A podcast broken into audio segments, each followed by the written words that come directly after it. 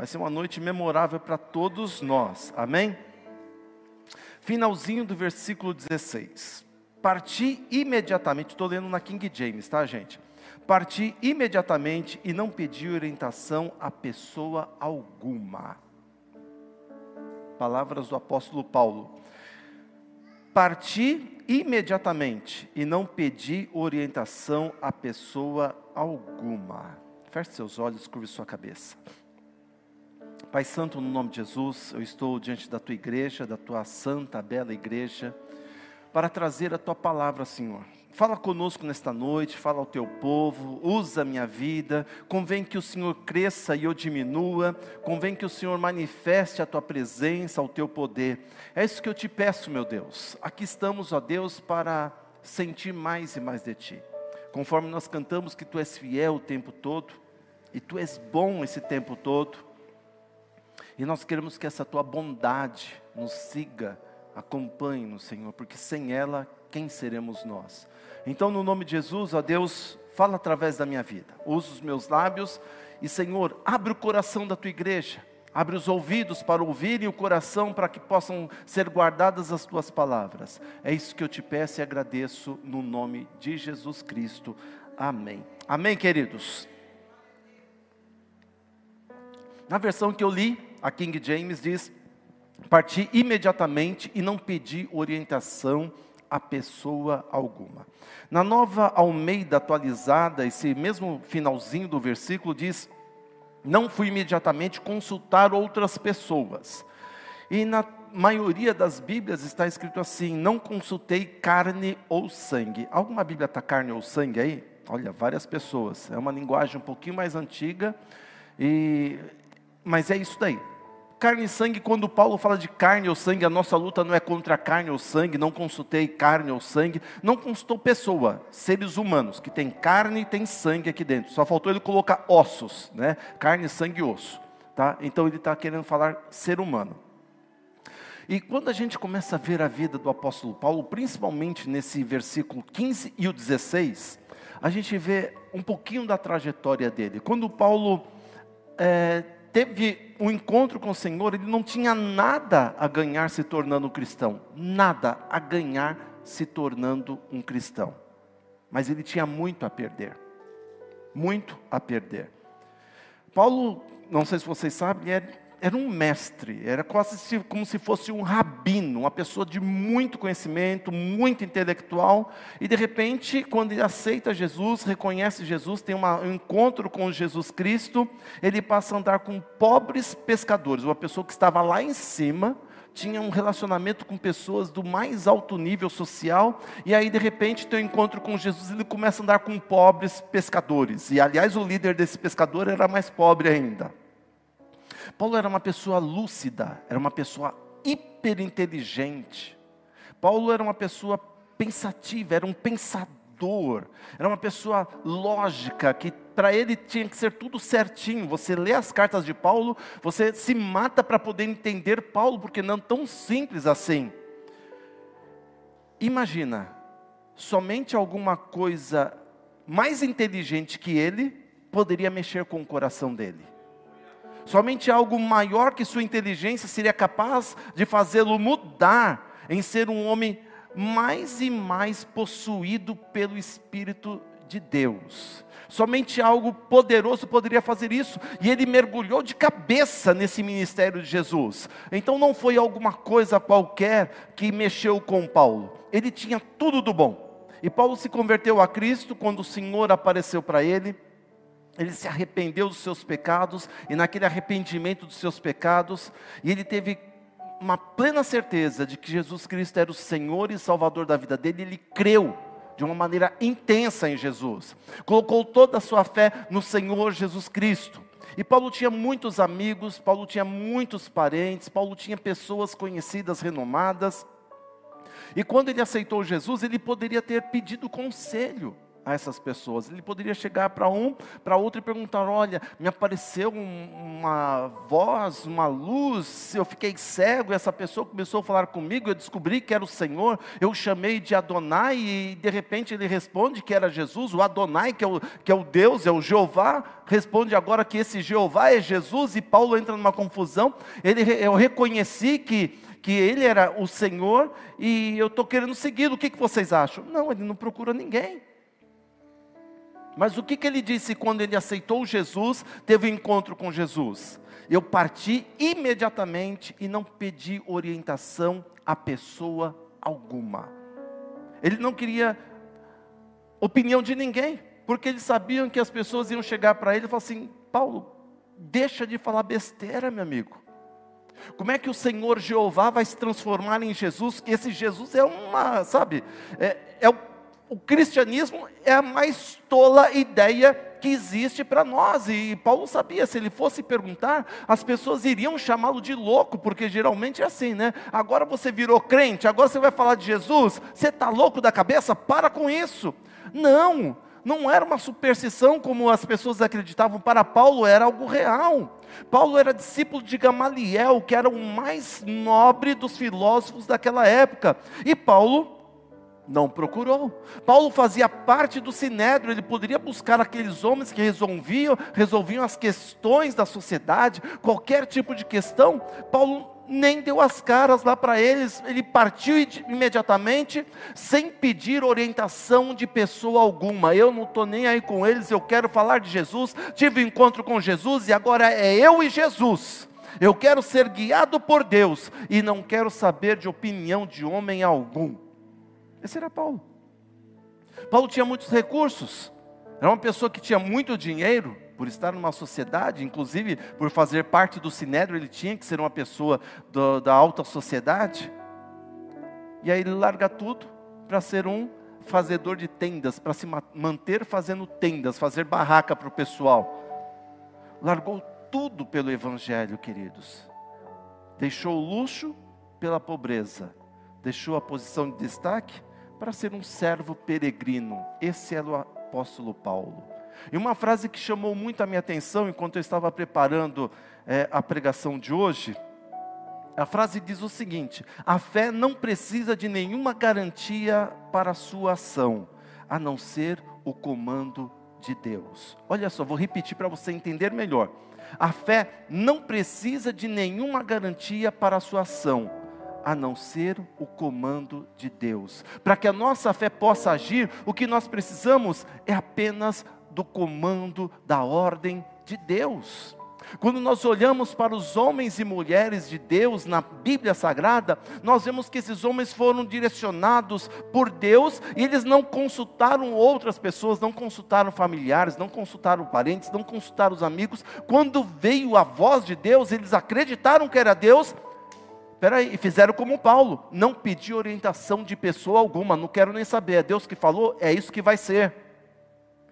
Você pega o caso de Noé, como todo mundo sabe, né? Noé recebe aquela ordem divina de Deus, e Deus fala assim: Noé, você vai construir uma arca, porque eu vou derramar um, chuva sobre a terra. Uma arca de madeira de gofer, que é o cipreste né? madeira difícil de achar, por isso que demorou, era longe para buscar essa madeira, e os filhos dele, Noé, vinham buscar, caminhavam quilômetros trazendo essas madeiras para construir uma arca, uma arca gigante, não era um barquinho qualquer, queridos, era para entrar Noé, sua família, e uma variedade, uma quantidade enorme de animais para entrar naquela arca. Era uma ideia absurda construir uma arca gigante em uma terra seca sem chuva, não chovia naquela época, mas pastor, se não chovia, como é que dava a plantação? Subia um vapor da terra, um orvalho que não caía, ele subia, né? Subia um vapor que fazia aquele, aquela parte úmida e regava toda a plantação, não chovia. E Deus chega para Noé e fala assim: Olha, vai chover. E Noé, o que, que ele fez? Acreditou. Ele não consultou nenhum dos, seu, dos moradores da, da sua terra. Foram 120 anos Noé acreditando. E as pessoas iam falar para ele: Noé, você está louco, para com isso. E Gênesis capítulo 6, versículo 22 diz assim: Assim fez Noé, conforme tudo que Deus lhe mandou, assim o fez. Ele não deu ouvido para os outros, ele deu ouvido para Deus. O que Deus falou é lei. É uma questão de fé, porque Deus deu o comando, eu obedeço. Deus falou, eu vou acreditar. Deus falou que vai ser de um jeito, vai ser desse jeito. Então eu preciso colocar a minha fé em prática nisso. E eu imagino todo dia, durante 120 anos, Noé construindo a arca. O povo falando: Noé, você é louco. Chuva, você é um fanático. Você é um doido da cabeça, o que aconteceu? Olha, não só você, mas toda a tua família agora que está ouvindo vozes de Deus, que Deus, larga a mão disso, rapaz. As pessoas não falam isso da gente? Que a gente é fanático, que a gente é louco? Eu lembro quando eu trabalhava no Play Center para algumas. Quem conheceu o Play Center aqui? Levanta a mão. Obrigado por terem pago o meu salário, tá, gente? Agradeço a todos vocês. Fiquei lá um ano e dois meses, foi um período muito legal mas só foi um período ali. Eu trabalhava no contas a pagar do Play Center, tá? Algumas pessoas perguntavam para mim: o que, que você faz no Play Center? Sabe aquele barco Vic? Então, quando acaba a força, eu fico empurrando ele para o pessoal não perder o dinheiro. Mentira, tá? Eu trabalhava no contas a pagar, na área financeira. Aí o que acontece? E eu conhecia, tinha contato ali, a gente era tudo junto, contabilidade, custos, contas a pagar, e a gente ficava todo mundo junto. E tinha um pessoal lá da área de custos, da contabilidade, um deles eu lembro que falou exatamente assim para mim: Cara, você você não é desse mundo, não, né? Eu, por quê? Cara, você não bebe, você não joga, você não fuma, você não faz nada, não trai, não faz nada, meu. Você não é desse mundo, você nem vive, né? Eu falo, vivo e vivo muito bem. Não é assim que as pessoas taxam a gente, da gente não ser deste mundo, porque a gente não se molda às coisas deste mundo, porque a gente se molda ao que Deus deixou para nós, o que Deus fala para nós que tem que ser, e a gente é taxado de louco. E eu falo assim: sou louco mesmo. Eu fui um barato chamado Jesus Cristo, entrou na minha vida, tomou conta do meu coração, da minha vida, do meu pulmão, do meu sangue, está tudo aqui, ó. Né? É Jesus na veia, queridos. E, e o mundo não entende isso e chama a gente de louco, mas eu sou comandado pelo que Deus fala, minha fé está em Deus. É Deus. A gente vê a vida de Abraão também. Lembra quando Abraão estava lá na terra dele, com sua família, com todo mundo ali, tudo do bem, do melhor. E Deus chega para ele, está no finalzinho do capítulo, aliás, finalzinho do 11, comecinho do 12 do Gênesis. Deus chega para Abraão e fala assim: Abraão, era Abraão ainda, não era nem Abraão. Porque caminhar com Deus você muda até de nome, né? Esse que é o legal, né? Meu nome era Marcelo, virou pastor, depois PR, agora já nem sei mais o que, que eu sou. Né? Alguns me chamam até de Pierre, pensando que é francês, né? Não, não é Pierre, não, é PR, né? A abreviação de pastor. Aí Deus chega para ele e fala assim: Abrão, sai da tua casa, da tua parentela, dos seus, e vai para uma terra que eu vou te mostrar. Gênesis capítulo 12, versículo 4 diz que assim partiu Abrão, como o Senhor lhe tinha dito ele prestou atenção, não que nas pessoas, o que as pessoas iriam falar, mas ele prestou atenção no que Deus disse para ele. Deus tinha falado, eu vou te mostrar. Então, se Deus falou que ia mostrar, ele falou assim: eu vou confiar, eu vou seguir adiante. Ele poderia ter chegado para os seus parentes, todos os parentes ali, e falar: gente, olha, eu vi uma voz vinda do céu, e essa voz é de Deus. Mandou eu largar vocês aqui e vou para uma terra que Ele vai me mostrar. Mas que terra é essa? Não sei. Quem é esse Deus? Também não sei. Falou comigo, eu simplesmente vou. É uma questão de confiar, queridos. A fé não precisa de nenhuma garantia para a sua ação, a não ser o comando de Deus, a voz de Deus, o falar de Deus para nós. E Deus disse: Eu vou te mostrar. Ele tinha certeza de que Deus estaria com ele ali. Sabe, eu quero que você entenda isso. Quando Deus te mandar para algum lugar, para fazer alguma coisa, você nunca estará sozinho. Deus sempre estará com você. É uma questão de fé. Você vai para uma terra estranha, você vai para um emprego novo, você vai para um ministério novo e você começa a pensar: e agora o que, que eu faço? Mas se Deus mandou, você sentiu Deus falando, confirmou na palavra dele você jamais estará sozinho, jamais estará sozinha. Deus não vai te deixar. Até Jesus confirmou isso para nós em Mateus 28, 20: Eis que estou convosco todos os dias até a consumação dos séculos, até o fim dos tempos, até quando não existir mais tempo, eu estarei com você. É essa é a nossa garantia. Se Deus falou: Olha, vai nessa tua força, eu vou nessa força, porque aquele que é mais forte do que eu, vai comigo vai estar conosco, vai estar com você, vai estar nessa luta sua, vai estar nessa jornada. Mas, pastor, está tendo problema? Não tem problema, mas Ele está com você. Está tendo dificuldade, mas Ele vai com você. Abraão passou por dificuldades, saiu, chegou lá no Egito, quantos problemas, passou por fome, passou por tanta coisa, mas Deus estava com ele e foi reconhecido como o pai da fé. Porque a fé não precisa de nenhuma garantia para a sua ação a não ser o comando de Deus. E Abraão não parou por aí, não. Chega um período que Deus fala para ele que ele vai ter um filho, e a gente chega lá em, no livro do Gênesis, e Deus chega para ele e fala assim: Olha, Abraão, eu quero o teu filho, aquele que você ama. Aí pega, né, gente? Parece que Deus sabe onde que é a nossa ferida, né? Eu fico, é que nem um carro, né? Você compra um carro, você, não, Deus me deu um carro, esse carro aqui agora vai ser o, a ferramenta para eu ir para a igreja, jamais vou faltar nenhum culto. Aí pronto, aí você já começa a idolatrar o carro, passar aquela cera, encera ele, até pega aquela maquininha para lustrar, né? Aquele negócio que gira e passa no carro, você coisa tudo assim, deixa bonitinho, passa pretinho até nos tapetes internos, não sei o que, deixa tudo bonitão. Quando a família vai entrar para ir, por que vocês vão sujar o carro, gente? Mas carro não é para usar? Aí você fica idolatrando, aí nem vem para a igreja com o carro porque está garoando, vou tirar o carro da garagem, acabei de lavar, e não vem. E Deus fala assim: agora eu quero ter o carro, viu? Aí você pronto, né? E Deus chega bem na feridinha de, de Abraão, porque Abraão, porque acho que ele estava idolatrando tanto Isaac. Gente, eu nunca tive filho. Eu, tava, eu era estéreo, é, eu era velho, a, a, minha esposa era estéreo, e agora eu tenho um filho, e ele começa a andar para o filho para lá e para cá. Olha, filho aqui, talvez tivesse esquecido até de Deus, e Deus chega.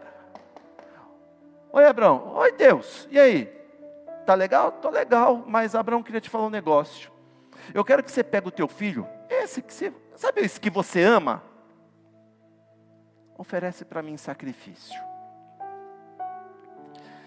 Difícil, né, queridos? Me oferece o teu único filho a quem tu amas. A fé não precisa de nenhuma garantia para a sua ação a não ser o comando de Deus, a fala de Deus, a voz de Deus. Sabe o que Abraão fez? Sara, deixa eu falar um negócio para você. Deus pediu Isaac em sacrifício. Imagina a Rosinha, o Júnior chega para você. Não, vamos pegar ali, né? Tem um Isaac aqui na igreja. Imagina, Kelly, o Limeira chega para você e fala assim: Olha, Deus falou para a gente sacrificar o Isaac, né? Só que o teu Isaac é Isaac, né? Você ia deixar? Claro que não. Ele não contou Sara, porque Sara não ia deixar de jeito nenhum. Você está louco, meu filho? Não. É, olha, eu era estéreo, nasceu Isaac, vou perder Isaac, agora que está um moço bonito. E não, de jeito nenhum. Fora que deveria dar uma briga ali danada, né? E dá briga, queridos. Era vida. Então o que, que ele faz? Ele não conta para Sara, deixou Sara dormindo. A mulher gosta de dormir, né? Acordar um pouquinho mais tarde e o homem tem que acordar cedo para ir trabalhar. Essa é a regra, pelo menos o que a gente vê ali, né? Abraão acorda de madrugada, pega Isaac e vai então com Isaac para o lugar do sacrifício. Ele não consultou Sara e nem consultou Isaac. Porque a fé não precisa de nenhuma garantia para a sua ação, mas somente o comando de Deus. Se ele perguntasse para Isaac, Isaac, meu filho, Deus pediu você em sacrifício, você topa? Até parece. Não. Pai, cadê o cordeiro para o sacrifício? Ele responde: Deus proverá para si o cordeiro. Ele confiou em Deus, na voz de Deus, no que Deus tinha ali. Ele lembrou: olha, Deus fez uma promessa que através de Isaac a geração ia ser gigantesca, ia invadir o mundo, tantos quanto a areia da praia. Ele não perdeu a fé, mas ao mesmo tempo ele obedeceu à voz de Deus. Ele sabia o Deus que ele estava crendo. É a mesma coisa de Moisés. Moisés obedeceu uma ordem divina para ser o condutor de Israel no resgate de Israel que estava lá no Egito. Ele poderia chegar lá, peraí, se é para conversar com o faraó, faraó é aquele que eu brincava quando era criança. E depois a gente cresceu junto, eu era para ser um príncipe também, eu posso voltar. A ideia é o seguinte: é eu chegar lá diante do faraó, olha, eu quero voltar a ter a minha posição real aqui no Egito. Era para eu ser príncipe, mas olha, eu estou aqui para isso. Não. Ele poderia consultar outras pessoas, falar, mas ele obedeceu à voz de Deus. Ele preferiu obedecer a Deus. E quando nós sabemos que Deus é quem está nos guiando, queridos, as outras coisas perdem o valor tudo aquilo que você tem de projeto, se não tiver Deus ali autenticando, tudo vai perder o valor. E talvez você pode perder tudo sem Deus. É melhor você ouvir a voz de Deus e fazer as coisas com Deus e você ter um resultado fantástico ao lado de Deus. Deus lhe diz para fazer certa coisa, você diz que vai consultar seu amigo, você vai consultar um conselheiro coisa parecida. Quando você fala assim, Deus tocou no teu coração, você sai daqui com a resposta de Deus, com tudo de Deus, teu coração queimou. Enquanto você está aqui, Deus falando, eu não preciso nem falar nada, você sabe o que Deus está falando com você. Aí o que você faz? Você vai consultar alguém para pedir a opinião. Quando você faz isso, você está colocando o ser humano maior do que Deus. Olha, eu preciso que você autentique Deus para mim. Não é o contrário, queridos. Quem é a autoridade? Você tem um documento, você leva lá num cartório que tem uma autoridade legal para autenticar esse documento. E a gente pega o documento que Deus deu para nós, já autenticado, com validade sobrenatural, e a gente chega para alguém: você pode validar esse documento para mim? O que, que é isso, gente? Deus falou com você e você vai pedir conselhos até de, que nem, de gente que nem conhece a Deus. Gente que não tem comunhão com Deus, como é que alguém que não tem comunhão com Deus vai validar o que Deus falou no teu coração? Às vezes obedecer a Deus resulta em perdas, até perdas financeiras, mas o resultado final é o que conta, queridos. É o que conta. E só ouve a voz de Deus quem tem intimidade com Deus. Eu gosto muito de do profeta Samuel. Vocês conhecem Samuel, né? Conhece? Como diz a menininha lá no programa, né? É meu vizinho, né? Que era o Moisés, né? Que é o Samuel. Deus chama Samuel. Samuel era filho de, de Ana com Eucana. Vocês lembram disso, né? Ana era estéreo, Eucana tinha. Como, é, como que era o nome da outra? Penina, vocês estão bem, né? Estão vindo no estudo bíblico de segunda-feira? Né? Estão aprendendo, né? Estão aprendendo a palavra de Deus, estão lendo a Bíblia. Então o que acontece? Ana era estéreo, ela teve então, falou assim para Deus: Olha, Deus, se eu tiver um filho, eu vou entregar esse meu filho na tua casa, no templo para trabalhar. Na realidade não tinha o templo, chamava de templo, mas era o tabernáculo, era onde era uma construção onde ficava ali o sacerdote, ou as pessoas que trabalhavam para Deus. E naquela época, quem estava lá era o sacerdote Eli, um homem que não tinha muita comunhão com Deus, mas tinha um pouquinho, não tinha muita, mas tinha alguma coisa, tá? E ele tinha dois filhos, Rofini e Finéias, eram os filhos de Eli.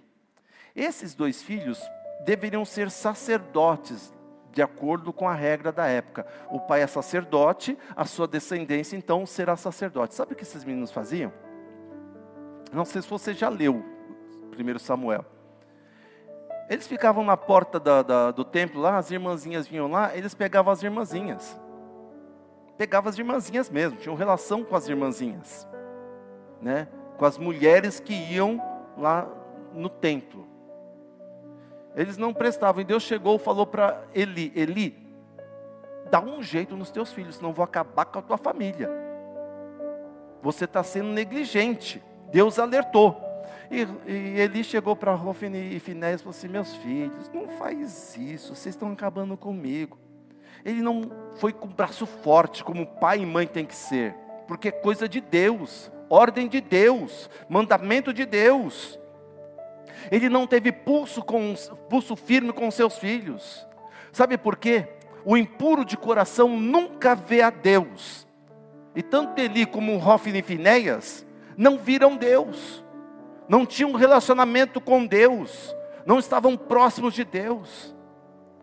E aí então surge quem nessa história? Samuel, um menino que não era para ter nascido porque a mãe era estéril, e a mãe falou assim: quando ele nascer, desmamei esse menino, ele vai ficar trabalhando para o sacerdote, vai estar ali, eu vou entregá-lo para Deus. Coloco meu filho aos cuidados de Deus. E a Bíblia diz que o menino Samuel, no capítulo 3, versículo 1, diz que o menino Samuel crescia servindo ao Senhor. Olha só que coisa linda.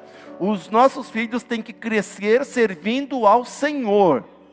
Tá? Não é servindo a tecnologia, não é servindo a internet, não é servindo a jogos, não é servindo a, a tanta coisa que está por aí. Tem, nossos filhos têm que crescer servindo ao Senhor. E o capítulo 3, no penúltimo versículo, versículo 20, diz assim: E todo Israel, quando ele já estava grande, e todo Israel, desde Dan até Berseba, conheceu que Samuel estava confirmado como profeta do Senhor. Todo mundo, quando olhava para Samuel, falava assim: Olha, ali está o profeta do Senhor. Por quê? Eli acabou morrendo.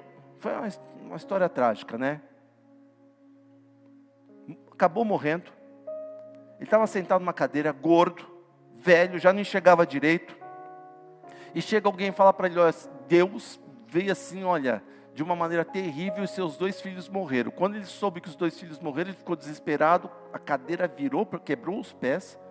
Ele caiu, bateu a cabeça na porta que estava atrás, na quina da cabeça, e quebrou o pescoço e morreu.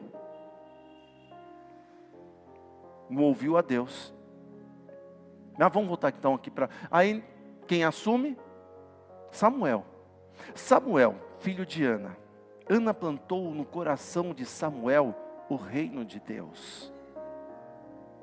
Eu quero, meu filho, que você cresça tendo Deus na tua vida. Eu quero, meu filho, que você cresça nos caminhos do Senhor, porque isso é obrigação de todo pai e toda mãe. E olha só, o profeta Samuel só surgiu do capítulo 3, do versículo 1 até o versículo 20, por causa da sua mãe Ana. Não existiria o profeta Samuel se não existisse a mãe dele, colocando ele nos caminhos do Senhor. Ensina a criança no caminho que deve andar, e quando ela crescer, ela não vai se desviar dele. Pais e mães, deixa eu falar algo sério para vocês. Vocês estão plantando seus filhos para serem profetas do Senhor, assim como Ana plantou Samuel para ser profeta do Senhor? É uma responsabilidade muito grande, queridos, para nós como pais. Não estou falando para pai que não é cristão, pai e mãe que não é cristão, mas eu estou falando para aqueles que são cristãos. Vocês estão plantando os seus filhos para serem os profetas do Senhor. Ana chegou assim: o meu filho vai ser profeta, vai ser de Deus. E quando Samuel cresceu, ele era um profeta de Deus minha irmã, meu irmão, nunca durma sem antes orar pelos seus filhos. O pior erro de um pai, o pior erro de uma mãe é deitar a cabeça no seu travesseiro, fechar os seus olhos e dormir sem ter gasto pelo menos cinco minutos de oração pelos seus filhos. A responsabilidade para gerar profetas, para gerar alguém para o reino de Deus, é de você, pai, é de você, mãe. De repente, teus filhos não estão ouvindo a voz de Deus porque você não está plantando o reino de Deus na vida deles para que ele se torne um profeta amanhã. E olha só que interessante: todo ano Ana ia até o templo oferecer sacrifícios e ela fazia uma túnica nova para o seu filho. O filho estava crescendo, não a túnica dele, vou fazer uma túnica nova. Preciso fazer uma túnica maior, uma túnica de linho, linho fino, bonita, branca resplandecente. E o que acontece? Ele andava com a túnica da sua mãe, mostrando a pureza do seu coração estava ali. E deixa eu contar um negócio para vocês interessante que eu não sabia, aprendi, né? Selfie também é cultura. Na Roma antiga, os homens andavam pela cidade, dependendo da época, com um manto branco. Eles colocavam um manto branco, uma túnica sobre eles, um manto branco, para pedir voto para, os, para as pessoas. Olha, vai ter votação, eu estou aqui diante de você para pedir o seu voto. Vote em mim. Né? E por que, que eles usavam o manto branco? Para mostrar a pureza, porque é, e eles eram chamados de candidatos. Quem pedia voto naquela época com um manto branco, chamava candidatos, porque a palavra candidato vem do latim candidatum, que significa imaculado, sem mácula. Ou seja, colocavam um manto branco para falar assim: olha, eu tenho uma vida correta, uma vida reta, pode votar em mim. Não mudou nada até hoje, né, gente? Né? A única diferença é que tem a televisão, internet para mostrar eles, porque antigamente eles iam de pessoa em pessoa. Vote em mim. A pessoa olha, nossa, mas que manto branco. Essa pessoa, é, as pessoas até poderiam ter né, uma vida reta, mas entravam então naquele meio político né, e acabavam se contaminando. Se contaminavam, se sujavam, e o manto que era para ser branco, que é, representava o coração deles, ficava tudo sujo, assim como o coração.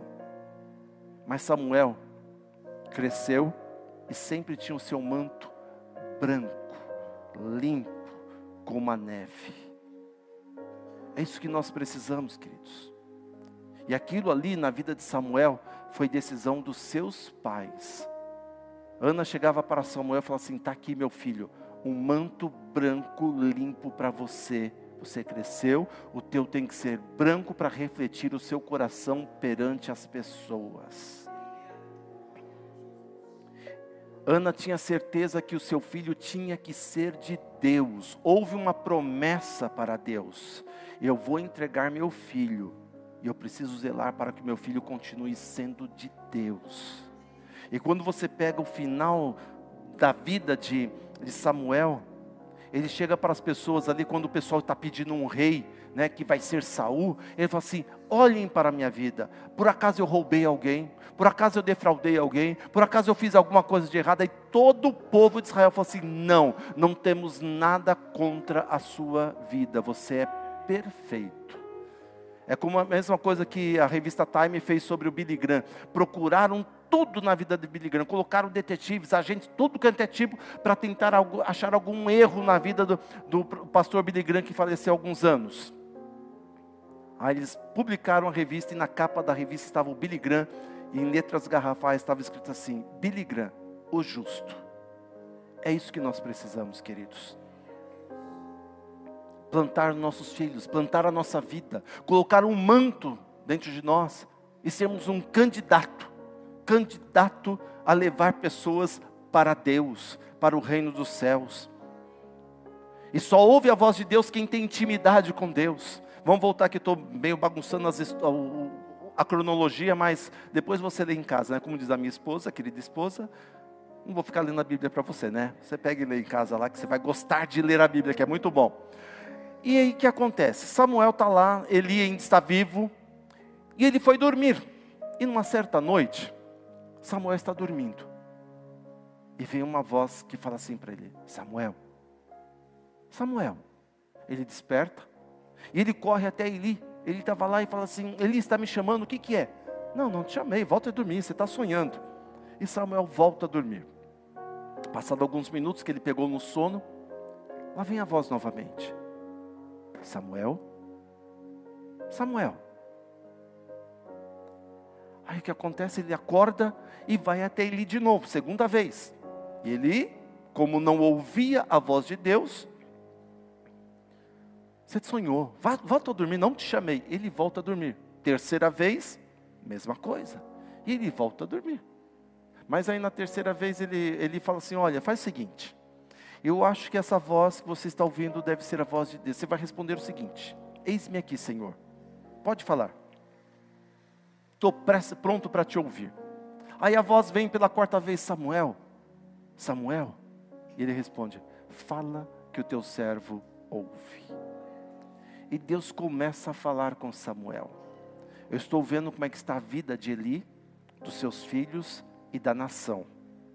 Eu estou vindo com juízo. Imagina, ele nunca tinha tido uma visão de Deus, revelação com Deus, e Deus já aparece confidenciando o coração de Deus para aquele rapaz.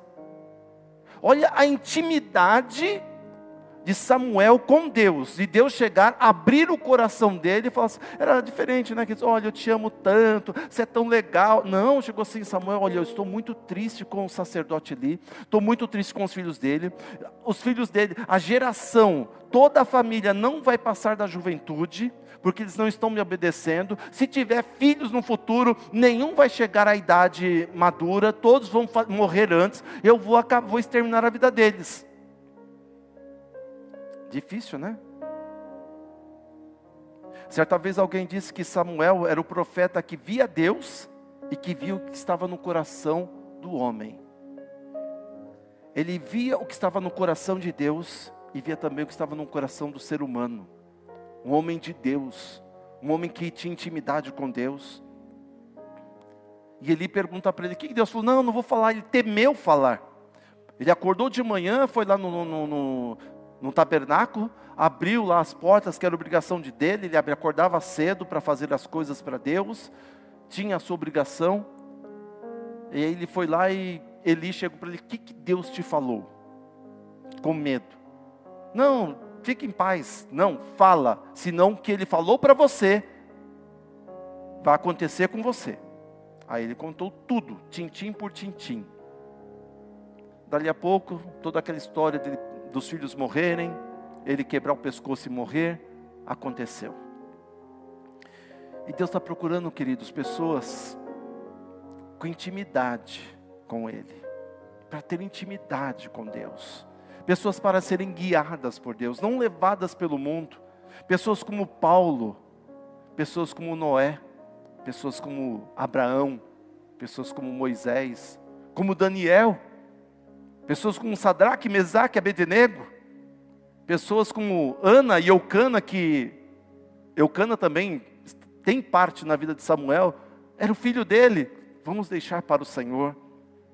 Deus está procurando pessoas como Samuel, pessoas que possam ouvir a voz de Deus, ter uma vida voltada para Deus, pessoas que não se dobram diante dos homens, pessoas que sejam sensíveis à voz de Deus, pessoas que tenham fé para obedecer a Deus, que gerem filhos profetas nessa geração destruída que nós estamos vivendo.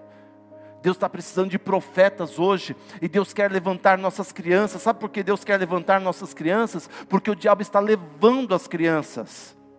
E Deus está querendo nos levantar como igreja para que haja um confronto entre o bem e o mal e o bem vença. É por isso que nós batalhamos muito com o ministério infantil, mas não adianta só uma hora aqui no domingo.